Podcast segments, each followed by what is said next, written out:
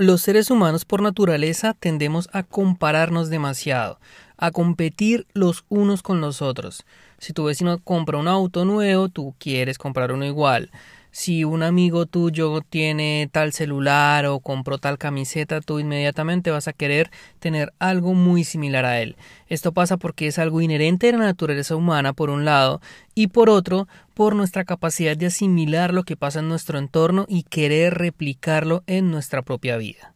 Quédate hasta el final de este episodio porque en él te voy a invitar a que mires esa comparación desde otra perspectiva y me refiero no a comparar los resultados, sino más bien a comparar los procesos. Hola, soy Felipe Hernández y quiero demostrarte que puedes llegar tan lejos como lo creas y te lo propongas.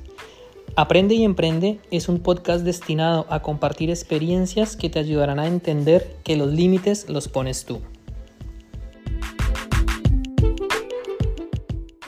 Bienvenidos, bienvenidas a un episodio más de Aprende y Emprende. Mi nombre es Felipe Hernández, soy coach y asesor financiero y en este episodio te quiero invitar a reflexionar un poco sobre el tema de la comparación y la competitividad. En episodios anteriores veníamos hablando sobre la importancia de mejorar tu entorno, de mejorar con las personas con las que tú te rodeas, incluso te mencioné un poco el tema de los infoproductos, de buscar un mentor y cómo este tipo de, de ventajas que tenemos hoy en día pueden ayudarte a ti a que tu entorno crezca, a que tu entorno mejore en cuanto a la calidad de las personas y de conocimiento que vas a tener a tu alrededor. Esto sin duda va a ayudarte a que tus resultados sean mejor porque te va a impulsar. Los seres humanos, por naturaleza, tendemos a imitar lo que nos rodea. Hay muchos dichos populares que dicen dime con quién anda y te diré quién eres, o el que anda con la miel algo se le pega hace referencia a ese punto, a ese punto clave, y es el hecho de que las personas que están en nuestro entorno tienen un poder de influenciarnos bastante fuerte. Muchas veces no nos damos cuenta, pero la realidad es que el impacto que nuestro entorno genera en nuestras vidas y en nuestros resultados es bastante, bastante alto. Es por eso que si tú vives o naces en un estado donde hay muchísima escasez, que es lo que pasa muchísimo en países como Latinoamérica, tristemente la mayoría de personas no tienen o no hemos tenido, porque yo he estado en ese, en ese, en ese entorno, eh, acceso a muchas oportunidades, es precisamente porque a nuestro alrededor solamente vemos escasez. Si tú logras cambiar eso, si logras salirte de ese estado y colocarte en un entorno diferente, muy probablemente tus resultados van a empezar a llegar. Ahora bien, esta perspectiva tiene un problema, y es que muchas veces nos comparamos en resultados y no en procesos. Y tiene un problema grave, porque comparar resultados es mirar lo externo. Es decir, que si los demás tienen y tú no, estás comparando el resultado. Que esta persona económicamente tiene una casa, tiene un carro, viste con buena ropa, tiene accesorios de lujo, cadenas, quizás un reloj, etcétera, lo que tú quieras, y tú de pronto no los tienes, tú vas a pensar que esa persona es más exitosa que tú. Y tú vas a pensar que probablemente él merece esos resultados y tú no tanto y entran problemas de autoestima, en fin, cada uno lo puede interpretar de maneras diferentes. El punto es que comparar los resultados tiene unos peligros claves y yo he identificado personalmente dos problemas y dos peligros que te quiero compartir en este, en este, en este, en este podcast. El primer peligro es que los resultados no dependen de ti. Los resultados pueden ser causa o producto de muchas circunstancias en la vida que tú no controlas. El entorno es uno de ellos, no conoces el punto de partida de las otras personas, no sabes qué tanto se esforzaron para lograr lo que tienen, no sabes qué tanta ayuda ya tenían, probablemente una herencia, probablemente vienen de mejor familia, probablemente tienen mejores contactos, etcétera, pueden haber muchísimas razones. Eso por un lado. Por otro lado, cuando tú te comparas, las expectativas te juegan una mala pasada. ¿Por qué? Porque van a hacerte entender a ti que a lo mejor si tú no estás logrando esos mismos resultados es porque no te los mereces y como te decía la parte de la autoestima empieza a jugar. No solamente la autoestima, sino también que tú vas a ver el hecho de que tú no estás logrando ciertos resultados y te puede empezar a dar ansiedad y varios problemas emocionales ahí si te enfocas solamente en el resultado. Vas a pensar que si tú te esfuerzas y no lo logras te puedes decepcionar. Teniendo esos puntos en cuenta, Vamos a pasar al siguiente punto que también me parece clave y es que comparar resultados también trae otro problema y es el tema de las apariencias. Las personas, por naturaleza, aparentamos demasiado. Hay mucha gente que define que es mucho mejor aparentar o que es mucho mejor parecer que ser. Que es mejor dar a entender a los demás que tienes cierto éxito en la vida del que realmente tienes. Entonces, detrás de esa casa bonita, detrás de ese auto de último modelo, puedes ver gente que está llena de deudas, por ejemplo, que tiene sus tarjetas de crédito copadas solamente por comprar accesorios de lujo. Detrás de esos viajes que tú ves, la realidad es que las personas pueden estar en serios problemas económicos por eso. Y por otro lado, vas a ver gente que aparentemente no tiene nada, que de pronto no tiene el éxito que los estereotipos de la sociedad colocan como éxito, y entonces tú vas a pensar que es una persona que no le está yendo bien. Porque no tiene auto, porque no tiene casa, porque anda a pie, eh, porque no viste ropa de marca. Sin embargo, si tú pudieras ver cómo está su estado financiero, te darías cuenta que tiene muchísimo más dinero del que tú crees. Y me ha pasado porque lo he visto. He conocido personas, lo he sabido pues porque han sido relativamente cercanas a mi círculo social que aparentemente no tienen nada, pero tienen cuentas de ahorros de más de 60 mil dólares, incluso llegando a 100 mil. Uno podrá decir, ah, es un tacaño, no gasta la plata, no disfruta la vida. Sencillamente no podemos juzgar sus prioridades porque son sus prioridades. Nosotros probablemente tenemos otras prioridades, pero de vuelta, te repito, es un tema de que estás concentrándote en los resultados.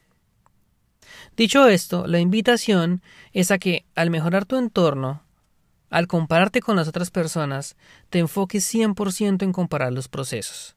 Y la clave está en que los procesos sí dependen de ti. Los resultados pueden depender de factores externos. Puede venir alguna crisis, te puedes enfermar, Puede ser que pierdas alguna oportunidad de negocio porque un tercero, no sé, no estuvo de acuerdo o no quiso ingresar al negocio que tú estabas planteando. Puede ser que querías salir a vender X o Y producto, pero finalmente el mercado no lo recibió con buenos ojos y no lo vendiste. Pueden haber muchísimos factores en el área que sea que te estés enfocando que impidan que tengas los resultados deseados. Por eso el resultado no siempre depende de ti que sí depende de ti el proceso y qué es el proceso que estás haciendo para lograrlo. Y los procesos, todos somos seres humanos y salvo algunas excepciones que son enfermedades físicas o cognitivas, todos contamos con las mismas capacidades.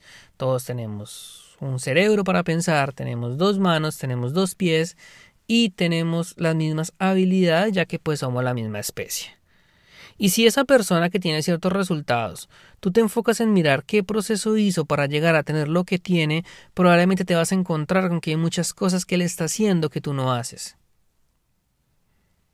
Y entramos al tema de los hábitos, porque los hábitos van muy ligados al proceso. Una persona que tiene la disciplina de levantarse todos los días a las 5 de la mañana a hacer lo que tiene que hacer, Voy a colocarte un ejemplo. Tiene una empresa y tiene que salir a buscar clientes. Es un vendedor. Sale todos los días a vender, a las 5 de la mañana. Pero antes de salir a vender, dedica las primeras horas de la mañana a su entrenamiento personal y hace ejercicio y lee y de pronto se concentra en meditación y tiene el hábito de escribir y tiene un diario de agradecimiento. Eso tú no lo ves, pero probablemente sí lo hace. Y si él lo hace y tú no, ya te empiezas a dar cuenta porque los resultados pueden ser distintos. Con la lectura, que es un hábito muy cliché y un hábito muy clásico, que es muy fácil de cuantificar, todo el mundo dice que tienes que leer, sin embargo casi nadie lee. Hay estadísticas que son bastante preocupantes, que muestran cómo las personas más exitosas del mundo leen en promedio 50 libros al año. Algunos llegan a leer hasta 100, esos son un libro cada tres días. Y en Latinoamérica, el promedio de las personas es que leen solamente un libro al año. Entre uno, dos, los mejores pueden ser tres libros al año. Es demasiado poquito. Ahora, si enfocamos eso en otros hábitos como por ejemplo el ejercicio, como por ejemplo la meditación, ahora si enfocamos eso en ciertas habilidades eh, mentales como la resiliencia, la capacidad de superar las, los crisis, las dificultades, la capacidad de caerse y levantarse rápido, la capacidad de dejar que tus problemas no te consuman, sino tú poderlos dominar a ellos. Ese tipo de hábitos o ese tipo de cualidades, si tú compararas o si pudieras comparar cómo lo hace una persona que tiene éxito y cómo lo hace una persona que no lo tiene todavía, es ahí donde vas a encontrar diferencias. Porque mientras uno se deja derrumbar ante el primer problema, el otro lo ve como una oportunidad de aprendizaje y se levanta y sale adelante. Y no se trata de que uno sea un superhumano y el otro no, porque todos tenemos sentimientos, todos sufrimos. El problema es que hay uno que decide hasta dónde quiere sufrir. Y hay otro que se enfrasca y arma una tormenta en un vaso de agua o lo mantiene demasiado en el tiempo. Si tuviste un problema hoy, te quejas por el mañana y te quejas por el la próxima semana y así, y si pasa un mes te vuelves a quejar. ¿Y por qué hacemos eso? Entonces ahí los procesos de cada persona empiezan a tomar una diferencia. Depende de nosotros hacer un proceso en el que nuestros hábitos sean los correctos, sí. Tú decides hasta qué punto vas a dejar que una mala noticia o que un contratiempo o que un problema afecte tu día a día. Tú decides cómo vas a enfocar tus hábitos. Tú decides qué estilo de vida vas a llevar. Tú decides qué tan persistente eres en lo que estás buscando. Tú decides qué tan claras son las metas que vas a poner. Tú decides si vas a seguirle abriéndole la puerta a eso que tú sabes que no te conviene, pero que lo sigues haciendo porque te gusta. Es tu decisión.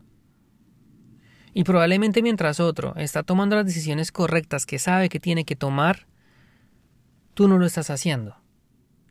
Y es ahí donde los procesos de cada uno se empiezan a separar. Ahora, te estoy hablando obviamente en términos muy generales pero a veces hay que ir de lo general a lo específico.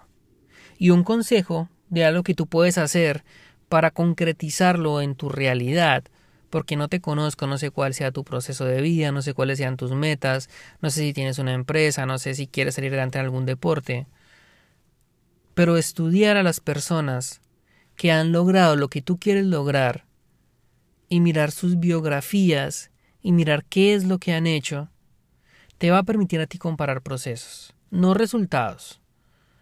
Porque a ver, si tú tienes una empresa y te vas a comparar con los empresarios más exitosos del mundo, probablemente vas a tender a comparar resultados y a decir, no, es que facturan tantos millones, que tienen tanto, tienen tantos lujos, tienen tantas propiedades, etcétera.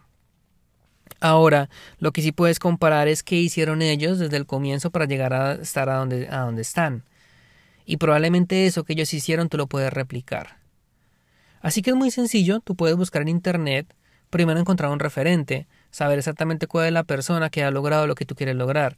Y no tiene que ser en una, eh, puede ser en diferentes ámbitos. Puedes encontrar una persona, por ejemplo, que sea un referente en temas de salud, en temas de alimentación, en temas de ejercicio. Puedes encontrar otra persona en temas de finanzas, que maneje muy bien su dinero, puedes encontrar una persona en tema de inversiones, puedes encontrar una persona en tema empresarial, un empresario muy exitoso, puedes encontrar una persona en materia deportiva. Y una vez identifiques todo ese tipo de personas, la invitación es a que vayas a Internet y busques la mayor cantidad de información posible sobre esas personas, sobre cuáles son sus hábitos, busca entrevistas si son personas que todavía están vivas, si dan conferencias, por ejemplo, si hay algún lugar en Internet donde puedas encontrar qué han hecho. Seguramente información hay muchísima. Hoy en día, gracias al Internet, tenemos acceso casi a lo que queramos. Y esa información, empezar a estudiarla, empezar a leerla, empezar a mirar cuáles fueron los hábitos que ellos tenían, qué proceso hicieron, cómo enfrentaron las dificultades, cómo hicieron para sobreponerse ante los problemas. Muchos de ellos seguramente han quebrado muchísimos emprendimientos. ¿Y qué hicieron después? Y qué hicieron en el momento que nadie creía en ellos y cómo manejaban su relación con la familia. Tú puedes mirar todo eso y seguramente puedes replicar ese mismo proceso en tu vida. Y si replicas el mismo proceso en tu vida, ojo, no es garantizado que el resultado sea igual, pero por lo menos debería empezar a asimilarse. Dicho esto, quiero invitarte a que no te pierdas el próximo episodio, porque en él te voy a traer unos puntos, unos aspectos o unas características que tienen en común las personas más ricas del mundo. Y te voy a decir también de dónde saqué la información.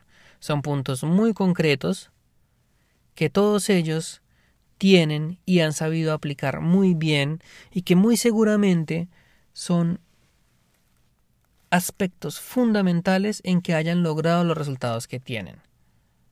Así que la invitación es a que no te lo pierdas y dicho esto recuerda que en la descripción de este episodio vas a encontrar el enlace para que te unas a mi comunidad de WhatsApp. De esta manera no te vas a perder ningún episodio y vas a poder dejar tus dudas, comentarios e inquietudes. No haciendo más, te envío un abrazo y nos vemos en el próximo episodio. Chao, chao.